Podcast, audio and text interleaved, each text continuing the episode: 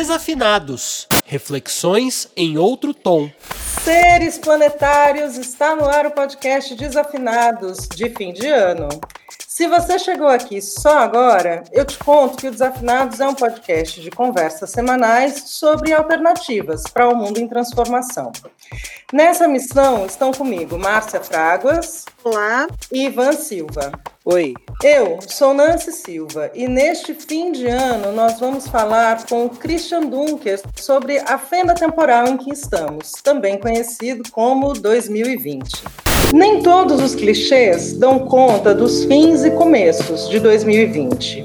Um ano que nos uniu, como todos os eventos trágicos da história da humanidade, só que com internet. Sabe, água passando embaixo da ponte, o importante é ter saúde, nenhuma menos, vidas negras importam, proteja o SUS, fique em casa. E aí, já se localizou?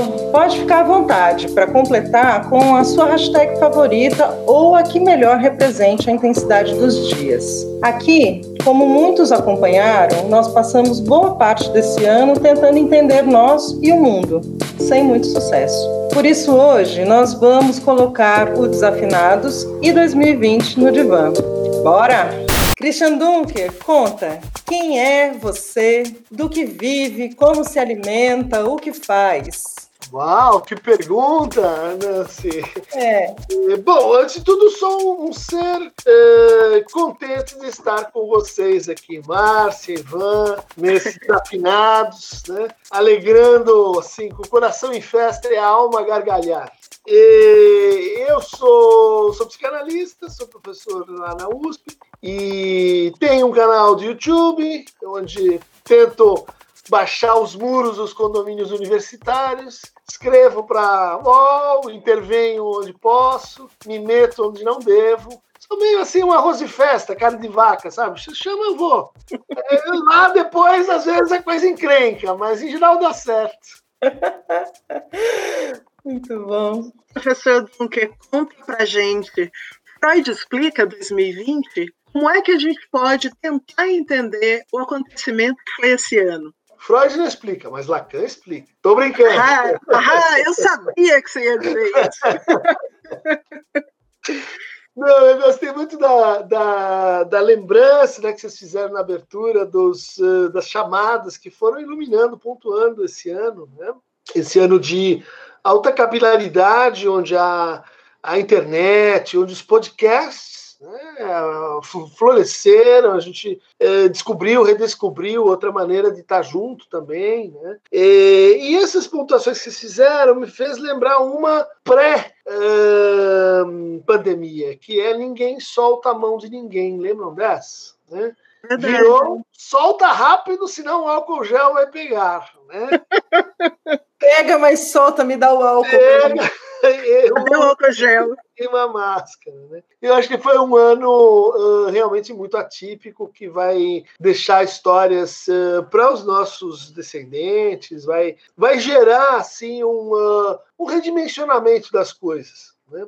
A experiência do tempo ela mudou para a maior parte das pessoas que eu conheço, né? tanto do ponto de vista assim dos pacientes, dos alunos, né? Familiares, a gente tem uma uh, ou às vezes uma espécie de tempo tempo em tela, né? Que vai de uma para outra. Quando você viu, puxa, já passou seis meses e eu aqui nessa cadeira. Ou, uh, e às vezes até assim, alternando com isso, o tempo que não passa, né? o tempo lento, o tempo uh, uh, que foi assim diminuindo. Eu lembro no começo da pandemia, a gente tinha uma, uma espécie assim de sequência de acontecimentos, né, de acontecimentos dramáticos, de acontecimentos que, que a gente ansiava dia a dia, né, por novas da ciência, é, da orientação sanitária, o que, que o Brasil ia fazer. De repente, tudo começou a ficar meio cinza, meio repetitivo, né, meio lento. Né? É, e essa, essa lentificação, ela colocou muita gente em contato de novo consigo, outros uh, lembraram assim que tem filhos, outros uh, recuperaram o que, que é ser neto, uh, o que está acontecendo com o meu bisavô, e outros assim, eu acho que trouxeram o pior de si para fora. Né? A gente tem agora tomado contato que as pessoas estão saindo da caverna com estados realmente alterados de consciência, relação com o outro. Né? Eu diria que foi um ano de extremos, né? um ano em que o, do pior veio o, mal, o pior e do melhor veio o melhor também. Nem Freud, nem Lacan. Quem é. levou foi Melanie Klein, esquizo paranoide. É bem isso, né, professor? Eu fiquei pensando aqui, é, quando a gente estava escrevendo a pauta, teve essa esquise mesmo, né? E foi um ano de eleições municipais.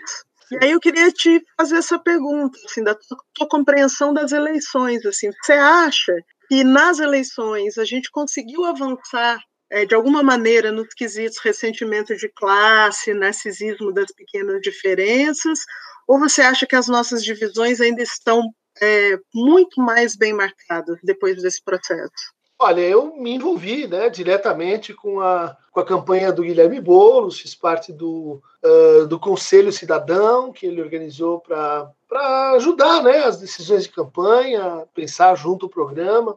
E me envolvi bastante também com a produção de um site, né, a divulgação de um site chamado 72 Horas, um site para a gente ter acesso a como o dinheiro é distribuído dentro dos partidos. Né? Eu escrevi bastante, intervi bastante, e eu posso dizer assim: a primeira constatação interessante é que o tom da conversa mudou. Né? Uhum. É, ainda temos os gritalhões, intimidadores e tal, mas perderam muito espaço. Ah, os truques de WhatsApp, etc., estão é, virando coisa assim de, de, criança mal educada, tá? o cara que é, continua um, um brutamontes, mas é, o que foi preocupante na eleição anterior é que a conversa ela foi para o registro né, do da ausência brutal de escuta, de, é, de reconhecimento, inclusive, do que, é o espaço público, do que que do que está em jogo numa eleição, por exemplo. Né? Uhum.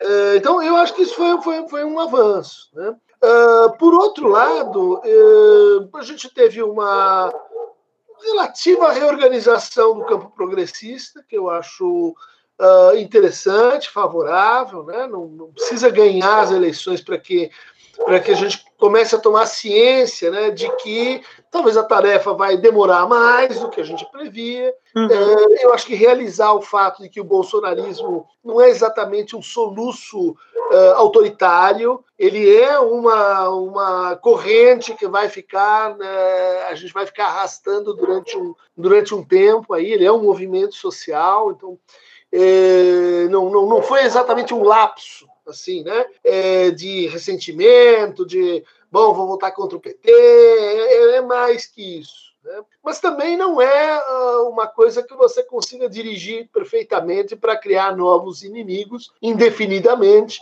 Eu acho que isso se esgotou né?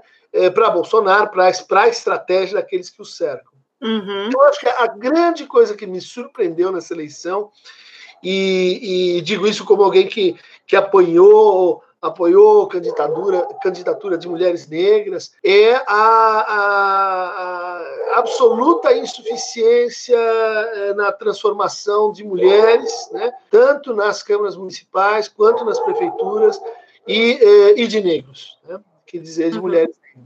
Então, isso aí eu acho que eu, eu, eu colocaria como uma pergunta para vocês. Né? dizer, a gente teve um ano, a gente vinha de um momento de esclarecimento social sobre isso, né? De eh, isso entrou na pauta, eh, isso está na, na, na, nas conversas intelectuais, isso isso acompanhou, vamos dizer assim, todo esse processo de uma maneira muito pujante.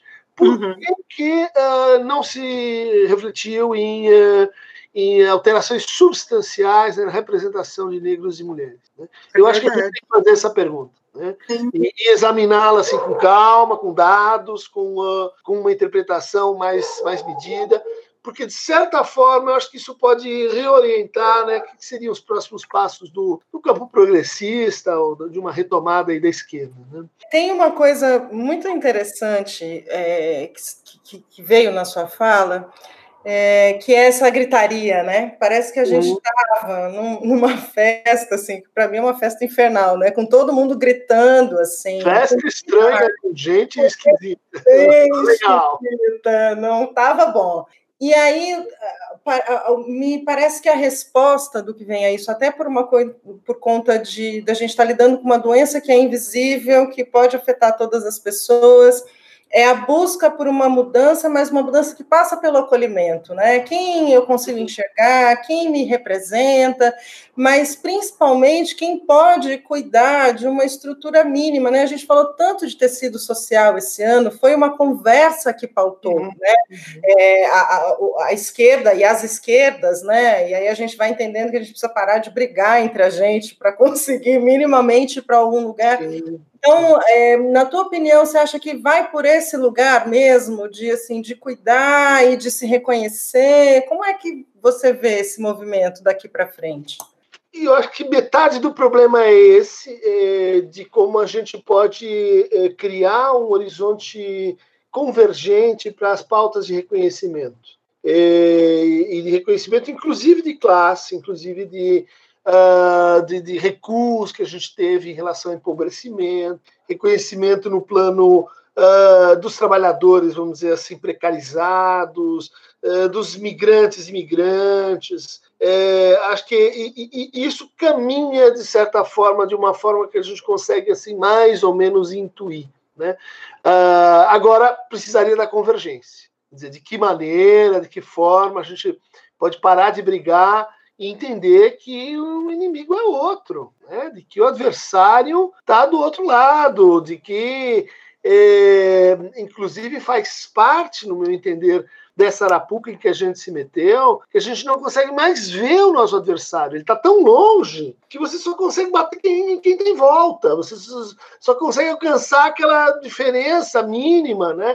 que é pouco transformativa e que, e que acaba esquecendo com quem realmente a gente precisa falar né? tanto do ponto de vista dos adversários, quanto do ponto de vista daqueles que a gente precisa incluir. Né? E como é que a gente vai incluir uh, o discurso uh, evangélico, neoteologal? Como é que a gente vai conversar com essas pessoas? Né? Isso e tem que estar tá na pauta, né? Tem que estar tá na pauta aí de uma forma mais aguda, mas eu acho que tem como. O que eu acho mais difícil é, é, é os outros 50% que é a, a produção de, uma, de um conjunto de, de, de propostas e conceitos para a economia. Eu, eu, na minha modesta condição de psicanalista, tenho escrito algumas provocações. É, uma delas é a gente precisa de uma esquerda que pare de odiar o dinheiro ou que pare de ser percebida assim, né? Eu acho que não é exatamente esse o sentido, mas uh, a gente trata né, qualquer circulação de dinheiro, qualquer pequeno negócio, a gente vê isso na cultura, não sei, é, é como se fosse assim vergonhoso prosperar, fazer com que uh, o dinheiro circule, por exemplo, localmente, circule nos pequenos produtores. Uh, a gente entrou numa, numa atitude vamos dizer assim, represália completa a, a tudo aquilo que, que cheire a enriquecimento e prosperidade. E eu acho que sem isso, sem assumir aí uma, uma, um outro discurso sobre a economia, a gente não vai conseguir. E essa hum, tua fala, eu acho que tem muito a ver com a nossa próxima questão, é, que é sobre esse reino das pequenas grandes diferenças, né? Porque hoje a gente chegou numa realidade é, em que a gente vivencia no público e no familiar, daí é, essas diferenças que eu brinco que do uso das máscaras, né? Quem usa máscara no nariz e na boca, quem usa só na boca, quem usa no queixo, ou quem desencanou, né? Porque também tem isso. E, e ao passo que a gente vê realmente isso acontecendo, né? Parece que as pessoas, puta, não, não aguento mais isso, né? É, entrou nessa negação. Ao mesmo tempo, o resultado que a gente tem social, ele só não é mais preocupante, ele só não é mais desesperador mesmo, porque as comunidades e as organizações sociais e as favelas, elas conseguiram se organizar, né, se autogerir nesse caos. E aí eu te pergunto, assim, dentro disso, agora que realmente mais explícito que isso não dá, né? Quando aconteceu o, caso é, no Carrefour, né, do, do uhum. Beto foi espancado e morto com uma pessoa filmando, uhum. se eu olhava para aquilo, a minha conclusão era mais explícito que isso não é possível. Uhum. Né? Agora que tudo isso está super explicitado dessas realidades paralelas, que fatiamo? Que, como é que a gente vai fazer? É, eu acrescentaria algumas pinceladas no, no retrato, né? É, pensando assim, pessoal com quem eu tenho mais contato, que são os trabalhadores de saúde, né? É, e em segundo lugar, em educação, que foram absolutamente maltratados até aqui. Né? É, eu acho que é, não tá, não, não, isso não está visível, mas as equipes foram desmembradas, os pactos não foram cumpridos, do tipo pactos de é, é, períodos para você se restabelecer, os pactos de renovação de insumos de proteção, os pactos de horários de trabalho, os pactos de pagamento. Então, a gente tem agora uma situação de debilidade que me preocupa muito, porque eu estou olhando para o nosso exército e estou vendo ele destruído porque as pessoas simplesmente saem. Eu, eu não posso ficar aqui, eu vou morrer aqui. Eu vou morrer porque não, eu não tenho EPI, eu não tenho condições de trabalho, eu estou absolutamente saturado de seis, oito meses sem descanso e troca de guarda. E o que acontece? Quando a pessoa sai, a equipe não é reposta. Não é, porque você não tem nem gente para conseguir fazer essa reposição fora aqueles que já tinham uma fragilidade e que foram então contaminados, muitos eh, morreram, né? E no, no no, no, no, trabalho, né, de cuidar da, da, dos, dos, enfermos. E eu acho que a gente tem aí um, um, um, quadro bastante mais difícil do que o, o previsto nessa segunda onda. Né? A gente tem menos letalidade, mas eu acho que você tem mais devastação é, intersubjetiva e social em jogo. Né? Mais pessoas uh, usando máscaras de forma ostentatória, mais pessoas dizendo eu já peguei ferre-se, mais pessoas fazendo festas para pegar adolescentes. Vocês já viram isso? Eu pego duas semanas, depois eu estou livre. Eu não vou eu não vou me complicar mesmo, eu sou, enfim, uh, protegido, agasalhado, tenho casa e etc. Então, a, a, gente vê ressurgir né, esse, esse efeito de tanto tempo de privação, de, de frustração que a gente pediu para as pessoas. Por outro lado, uh, a gente tem as formações de solidariedade. Muito interessante, porque elas são assim uma, uma solidariedade sem transcendência, né? sem uh, bom, isso aqui vai gerar uma, um novo estado global de mundo, são, são solidariedades que, a, que a gente precisa. É a pequena solidariedade, é aquela solidariedade que se embrenha no teu cotidiano, que começa a fazer parte da tua vida, que cria novos laços, te faz conhecer novas pessoas, te tira do seu lugar. E isso está aí, isso está aí mostrando sua força. Né? É, é por aí que a gente está conseguindo resistir e fazer frente à, à desorganização, ao caos que foi a direção desse, desse processo em termos de presidência é, dos estados e dos, dos municípios. Né? Pois é, Christian. E, bom, eu queria, antes da, da gente é, voltar a falar de eleições, eu queria saber de você como é que ficou a nossa capacidade de sonhar em 2020 e que sonhos a gente tem pela frente em 2021? Né? E você acha que o Brasil uhum. é, voltou a sonhar com essas eleições municipais? Qual é a sua opinião sobre isso? Legal a tua pergunta, Ivan. Não sei se você está eh, tomando em conta a pesquisa nacional que a gente tem feito sobre sonhos. Né? E, e, e, de fato, as pessoas ah, sonharam, pelo menos até certo ponto, de uma maneira muito parecida com uh, os sonhos da década de 30 durante a ascensão do nazismo na Alemanha. Né? Mesmos temas, mesma inclusão de, de figuras públicas, convocação de artistas né, e, e figuras da cultura para fazerem a função assim de mediação de proteção. Né? as pessoas uh, sonharam mais, sonharam mais profundamente, se, se importaram mais com seus sonhos. Né? Bom, mas esse projeto ele faz parte de um projeto mais amplo que a gente chama de oniro-política, né? e, e, que tem que ver com a, uma conjectura né? do que, que, seria uma política que levasse a sério o que, que a gente sabe, o que, que a gente entende sobre sonhos. Né? E eu entendo que, ah, pelo menos em São Paulo, acho que também em outro Porto Alegre, a gente viu a importância do, do sonho, a gente viu as pessoas acreditando nesse processo, né? Isso não é só um processo de assim idealização de outros mundos. Né?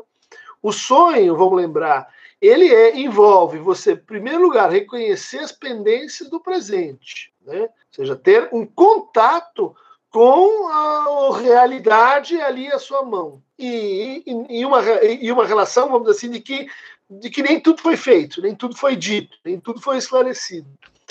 O sonho e, convida eh, em seguida que a gente faça uma regressão, um retorno. Aonde? A história dos desejos desejados. A gente não está começando a sonhar agora.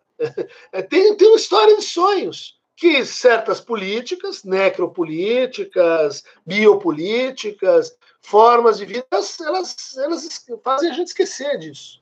Né?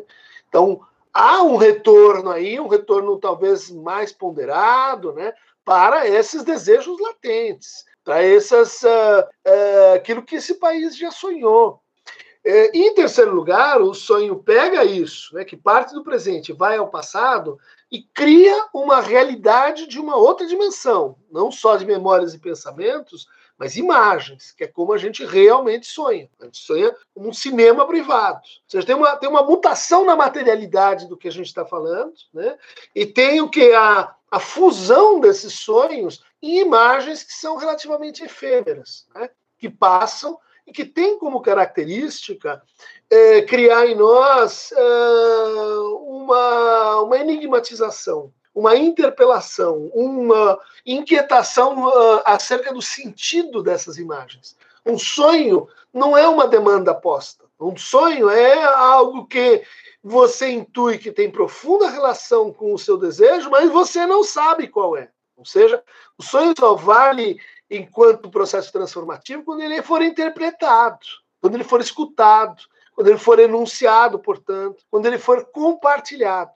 Então a gente entende que nesses processos tem várias coisas que dariam assim para a gente pensar um outro jeito de fazer política. A começar por recuar um pouco né, da ideia de demandas claras e objetivas que um administrador pode dar conta, para a fusão dessas demandas numa espécie de unidade simbólica. Segundo ponto, quando a gente sonha, a gente se desindividualiza. Né?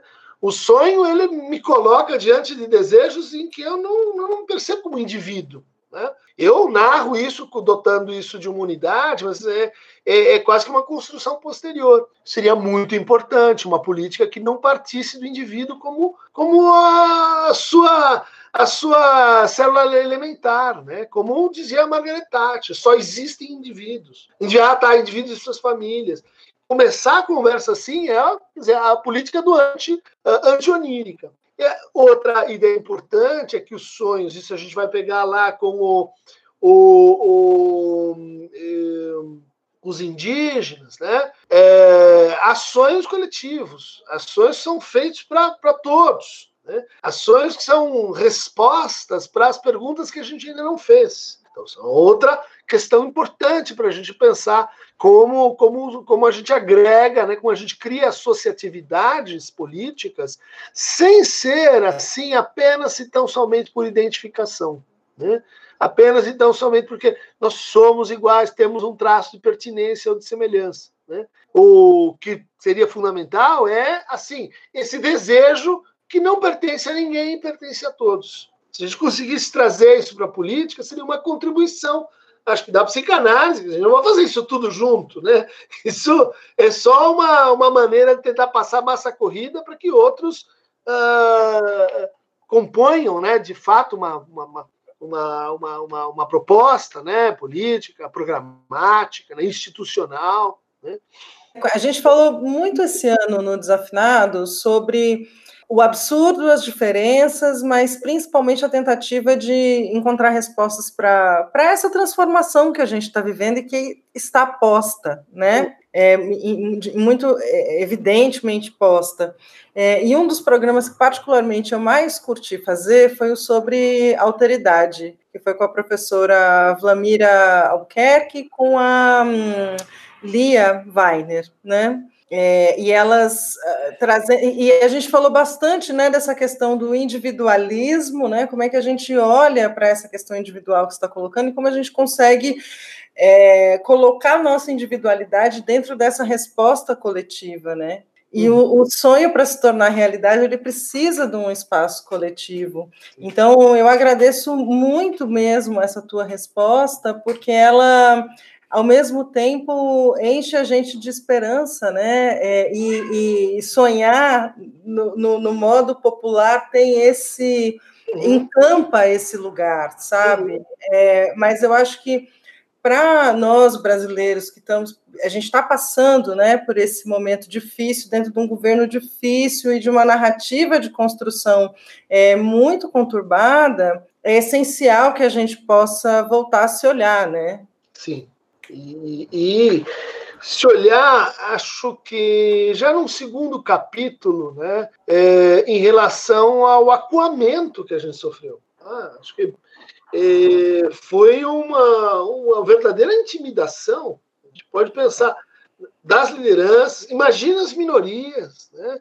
as pessoas sofrendo na mão mesmo, né? daqueles que de repente receberam uma mensagem superior de que valia bater, que valia usar força, valia usar violência. Né? E isso foi bastante difícil, acho que isso deixou marcas, isso a gente vai demorar um tempo para para elaborar, mas acho que está passando enquanto enquanto desavergonhamento, sabe? É claro que está ainda para o Brasil um país ina, inaceitavelmente violento, mas uh, acho que a história de Beto Freitas ela mostra que não está mais exatamente impune. Né?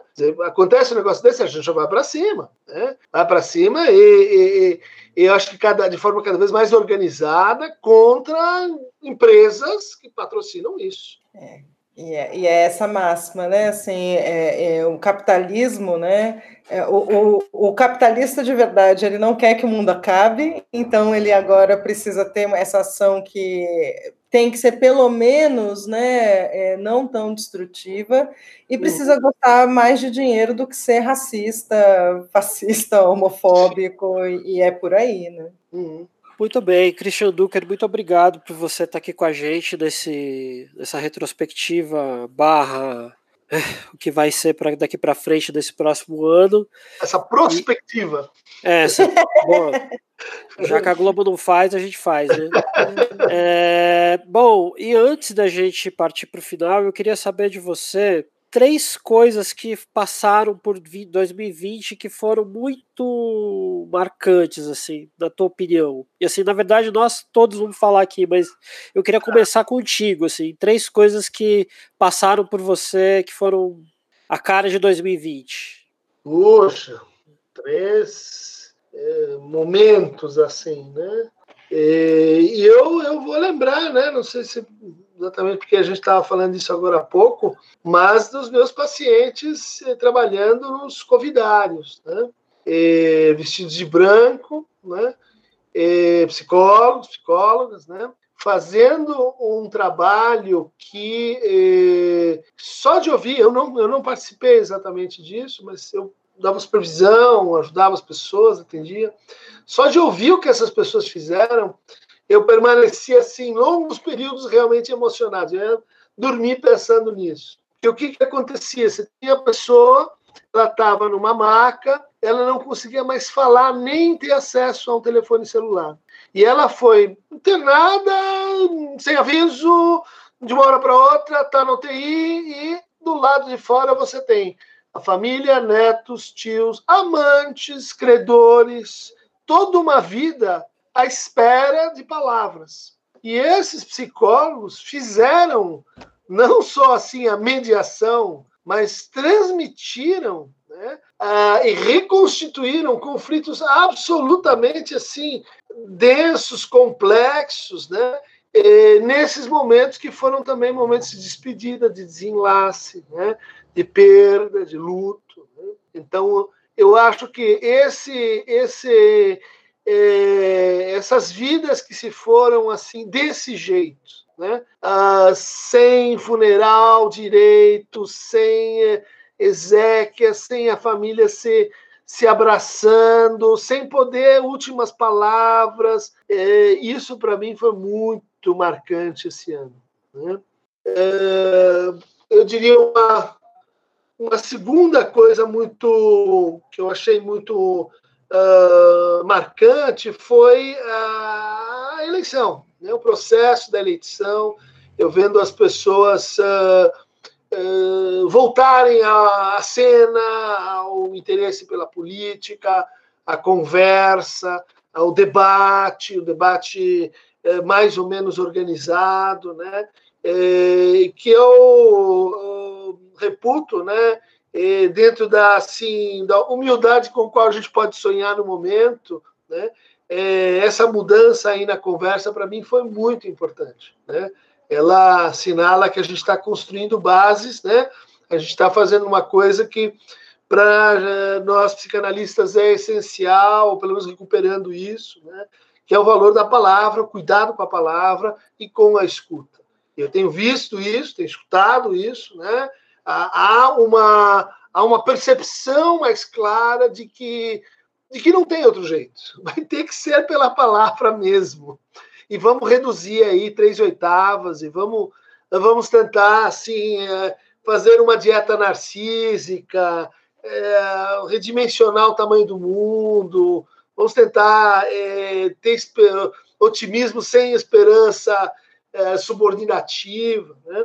Eu acho que isso aí foi realmente um, uma, um conjunto de encontros muito felizes. Conheci pessoas incríveis, né? juntas, próprio Guilherme trabalhando junto, é, realmente ah, foi, um, foi, um, foi, uma abertura. Né? E uma terceira coisa que teria me, me marcado, vamos dizer assim, né? É, eu acho que foi um certo reencontro com a minha família. Né? A gente pôde ficar em casa né? bastante, muito tempo, dividir coisas com meu filho. Meu filho tem uh, 22, 23 anos, e está naquele momento que você não via mais o bicho, tá dando aula, é, professor de física, né?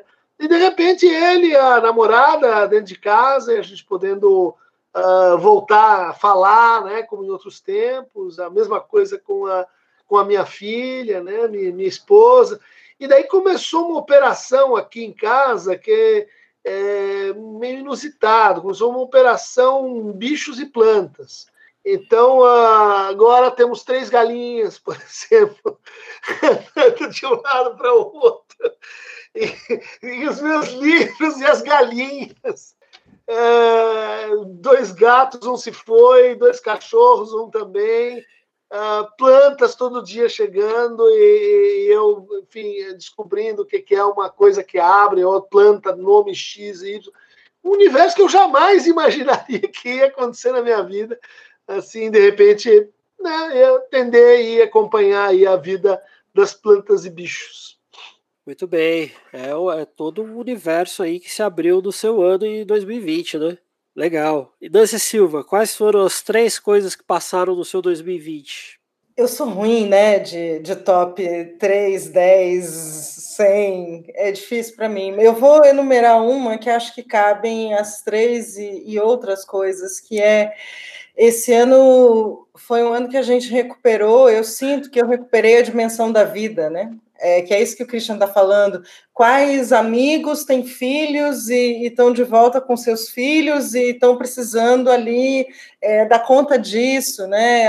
As amigas que são mães solteiras e é, e é a galera que mais se fudeu, assim, nessa, nessa pandemia, né? Que, que assim, mãe solteira não, é mãe solo, sorry. Uhum. É, então, como a gente está desorganizado mesmo, né? Assim, que, que uma criança não tem mais espaço na sua vida. E ao mesmo tempo você está trabalhando online, mas na agenda do outro, e, e, você vê que tem pessoas trabalhando das sete da manhã até a meia-noite. Então, é, acho que essa dimensão do que é importante foi uma coisa que voltou com tudo, é, é, é, que vem mesmo, né, nessa pandemia, que é essa dimensão da vida, né, que é poder morrer, poder ficar doente, é, e também quem não pode, né, é a vida de quem vale menos, de fato, uhum. é, e que é outra coisa que que está a olhos vistos. Então, pessoalmente tem isso. É, quem são as pessoas também que fazem parte dessa da, da vida com você? Então agradecer o Rodrigues, que é meu companheiro, que a gente ficou essa pandemia, os dois, a, a, nossa família é metade humana, metade felina. Então, assim, sou eu e ele o dia inteiro em casa, e os dois gatos. Então, de algum jeito, é, é, é, é a dor e a alegria, né, da gente poder olhar para isso de uma forma mais humana mesmo, né? E para você, Márcia Fraguas, quais foram as três coisas que deixaram você passado em 2020?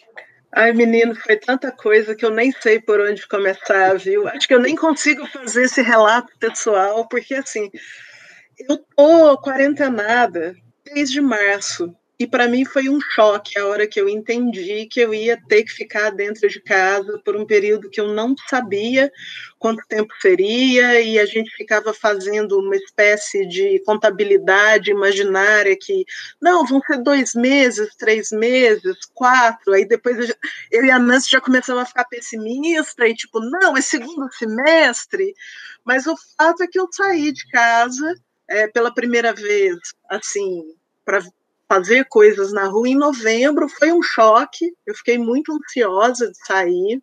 Tive que sair porque a minha, a minha família sou eu e a minha gata, Celina, que tem asma, e ela ficou com pneumonia. Eu tive que sair de casa para levá-la ao médico, né? Mas foi um ano também de descobrir, nesse contexto todo, é, uma questão de cuidado de si e o cuidado do outro, né? Porque uma coisa que começou a me afetar muito foi ver o desvario do governo. Você está preso dentro de casa, um governo completamente desgovernado, né?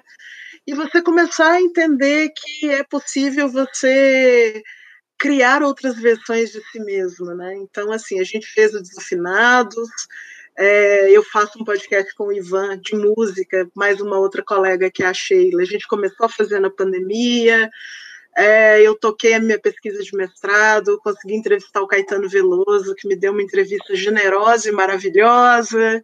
Comecei a estudar piano. Então, eu tenho que agradecer aos meus amigos, que são a minha família de São Paulo, porque a minha família está toda em Minas e eu não vou poder vê-los no Natal, né? Porque é uma família de pessoas já com mais de 60 anos, então tem esse risco do deslocamento. Mas acho que agradeço essa oportunidade de conseguir fazer essa travessia com pessoas queridas e se reinventar, né? Porque no fim das contas é isso, né? Fui estudar piano, fui fazer yoga, fui aprender a fazer pão. Agradeço a minha analista Amanda, que me atende online uma vez por semana, e meu zelador, pai de santo, o pai Luiz, porque assim, se não fosse o candomblé, a psicanálise os meus amigos, eu não sei o que seria de mim e a minha gatinha, né, que está aqui convalescendo agora. É isso. E você, Ivan, sua vez agora. Bom, o que me deixou passado é desse 2020. Bom, está muito mais fácil você falar 10 coisas do que só três, né? Mas vamos no limite das três. A primeira coisa é, é, ainda encontrar pessoas que apoiam esse ser nefasto, inquilino do, do palácio lá de Brasília, da sua família e toda a corja que acompanha ele. Acho que né, não faz o menor sentido ainda ter gente que dá um segundo do seu tempo para apoiar aquela coisa escrota. É, a outra coisa que me deixou bem passado, do, bem passado desse 2020 é a capacidade do necrocapitalismo, como ele consegue ser, ter uma cara de pau que se fosse uma pessoa, pegaria um barbeador, passaria no rosto e sairia farpas de madeira, né? A terceira coisa é um sujeito chamado Lewis Hamilton, que é um esportista, talvez o grande esportista do nosso tempo, que peitou toda uma, uma estrutura branca, é, hegemônica, e basicamente obrigou todos os outros pelegos que trabalham com ele a ajoelhar todo domingo e falar que vidas pretas importam, que os, a população LGBTQI importa, que as pessoas importam, não o dinheiro. Né? Tudo bem que ele ganha um monte de dinheiro, mas é, ele teve a coragem de furar essa, uhum. essa estrutura toda montada e falar não, vamos ter que participar do mundo, né? Não dá para ser um, dá para gente ser ser humano extra mundo, né? Foram essas três coisas que mais passaram por mim nesse ano. Sobre o Lewis Hamilton, também conhecido como Lewis Hamilton, ele ainda é gato, gente. Ele é muito gato. Eu precisava fazer esse adendo. Pois é. Bom, e partindo para o final, eh, Christian Duker, agora sim, podendo te agradecer, muito legal você estar tá aqui com a gente, dividir tantas coisas importantes nessa passada de régua do ano. É pedir uma dica, mas não para as pessoas consultarem na próxima semana, mas uma dica para o próximo ano. Se você pudesse falar para um desconhecido qualquer, qual seria a sua dica para 2021? Uma dica, eu estou entendendo, para ler, para viajar, para. Para ler, para viajar, para viver melhor, para ser menos escroto, para cozinhar, para o que você achar pra que. Olha aí. olha, eu sou dos livros, né? Eu acho que é, uma dica para o próximo ano é que a gente leve esse a uma coisa que aconteceu por aqui bem forte também, que são os livros. Né? De pegar um autor, né? que seja qualquer um, mas que seja um autor. Né? Precisa ser o Freud, precisa ser o Lacan, pode ser o Skinner, pode ser o Piaget, pode ser o Marx, pode ser qualquer um que seja o seu, mas que te dê aquele sentido que está por todo lugar aqui, o sentido da série, sabe? Pegar do começo, meio e fim. Né? Ah, pega e, e, e, torna um autor o seu companheiro. Se você fizer isso durante um ano, você vai é, conseguir ter a dimensão do que é uma obra, do que é uma vida de, de pensamento, de transformação em relação a si mesmo. Não se preocupe muito com a qualidade. Ah, não, tem que ser um super. Tem que ser aquele que fala ao seu coração, mas leve a sério. Leve a sério a sua curiosidade intelectual, a sua desafio de quebrar o que foi o legado de uma vida pensante ou criativa. Né? Pode ser Shakespeare, por exemplo pode ser Machado, mas não é para ler um, dois, é para ler tudo que você conseguir. Esse é o meu, meu sentido de retorno à fidelidade, sabe? É, diga não à promiscuidade cultural, né? Exatamente. E crianças, não tenham preguiça, viu? Porque a dica é uma dica que vai demandar tempo. Márcia Fragos, qual é a sua dica para 2021? Pensando aqui, ouvindo o Christian, tanta coisa me passou pela cabeça. Eu vou é, falar de uma coisa que me tocou muito recentemente. Eu estou é, tendo a oportunidade de participar de um ciclo de, de conferências, uma oficina, eu não sei nem como chamar, com o, o poeta e tradutor Guilherme Gontijo Flores, no Festival das Vertentes, lá em Minas, pertinho da minha cidade, está acontecendo em São João Del Rei, Tiradentes. E ele falou coisas assim tão bonitas nesse, nesse seminário que eu queria indicar um livro dele, do Guilherme Gontijo Flores, com o Rodrigo Tadeu Gonçalves, que se chama Algo Infiel: Corpo, Performance e Tradução. Nesse livro ele fala de tradução, ele fala de poesia, ele fala de canção, ele fala de beleza, ele fala da vida e esse livro tem me feito companhia durante essa semana. É um livro que vocês acham de graça na internet, os autores disponibilizaram, é só julgar o nome que vocês vão achar para baixar, não precisa gastar dinheiro com isso. E eu recomendo porque eu acho que esse momento do ano que a gente está, a gente precisa ter um respiro para celebrar a vida, por mais difícil que as coisas estejam, celebrar os laços e por que não celebrar a beleza também. Então, essa é a minha dica. Muito bem, Doce Silva, além das sete dias imaginárias, qual é a seu, sua dica? A minha dica é que a gente dê descanso aos nossos olhos e ouça coisas, ouça música, ouça podcasts, ouça podcasts. Hoje a gente comentava aqui antes de começar a gravação que saiu né, é, as estatísticas do Spotify para cada um de nós. Acho curioso que o Spotify tem todas as nossas informações e a gente ainda fica feliz.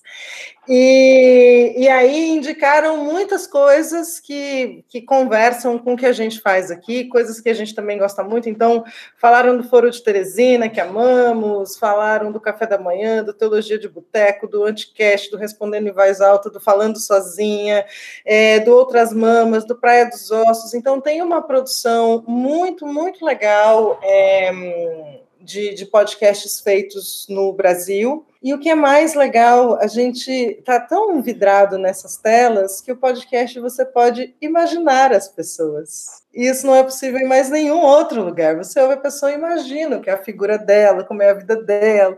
Então, ouçam mais. Acho que e aí, ainda falando da Spotify, né? Essa, só essa semana eu vi que o slogan dele, hashtag capitalistas, o slogan deles é ouvir muda tudo. E eu falei, que danados! Então é por aí.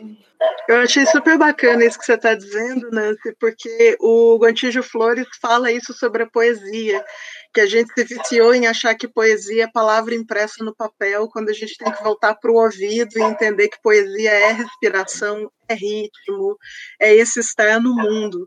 E aproveitando o que você está dizendo, agradecer todas as pessoas que compartilharam com a gente é, o top 5 de podcasts e a gente descobriu que tem muita gente que ouve a gente, e a gente ficou feliz pra caramba, que hoje era o dia de gravar o último episódio do ano com o Christian. Então eu queria agradecer a todos vocês e convidar para que vocês continuem com a gente em 2021. E é honrado de ser o último da série aqui com você.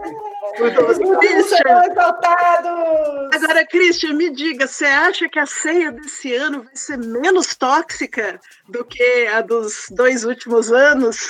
Vai, vai diminuir o antibiótico no peru, ele vai estar mais assim, suculento. O Ivan deu a dica dele? Não, não dei. Então dê. Bom, é, minha recomendação é que cada um cuide da sua própria vida, que já é bastante coisa, né? No sentido físico, da, né, usando a máscara e tudo mais, e no sentido né, biopsicossocial também, né? E que assistam filmes nacionais. O, o, dessa coisa de cuidar da vida, só um parênteses rápido. É o, último dinheiro na cueca que acharam, que foi o senador né, da base, do, daquele que você sabe quem, saiu um meme bem maravilhoso. Não. Não! não. E, e, aí saiu um meme bem maravilhoso, que era assim, gente, quando justamente a gente precisa de um fiscal de cu, onde é que eles estão? onde eles estão? Ai, gente, os memes e as figurinhas salvaram meu 2020. Gente, foi um prazer.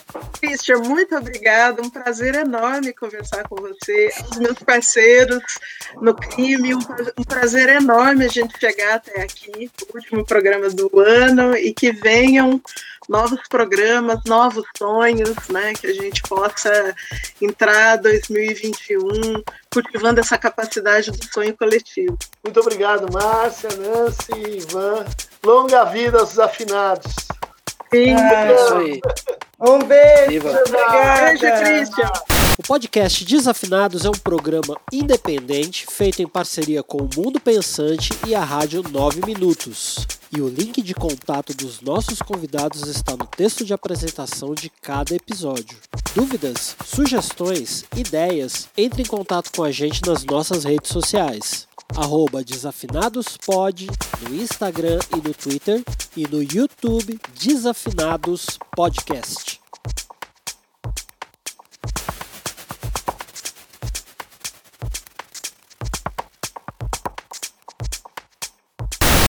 Ha!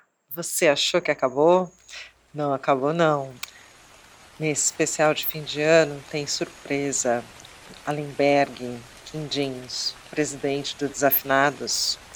Bom, se você não sabe quem é o Alenberg Quindins no Desafinados, procure saber nas nossas redes sociais e também nos programas anteriores. Mas temos surpresa. O Allenberg mandou para gente uma poesia, paisagem sonora e a gente divide com vocês. Feliz fim de ano, feliz ano novo, que 2021 seja muito melhor para todos nós no planeta Terra.